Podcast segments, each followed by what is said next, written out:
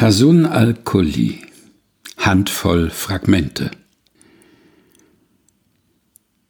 Das wellenschlagende Schwarz deiner noch duftenden Haare im Glanz des prasselnden Regens strömt hinaus in den noch im Schlaf liegenden Lärm der Stadt. Wie fremd im eigenen Körper, wie eine Hülle, seelenlos, drapiert zwischen Menschenstimmen und aufblitzenden Momenten des Mondscheins hinter Wolken.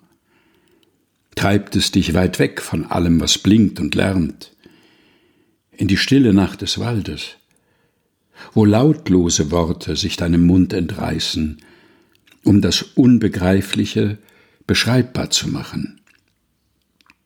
Und hätte es einen Ort gegeben, dir auf Unterwasserwegen zu begegnen, um mit streichelnden Blicken den lähmenden Schmerz deiner noch klaffenden Wunden zu heilen, hätte ich Brücken gebaut aus den Schatten schwebender Unterwasserwolken.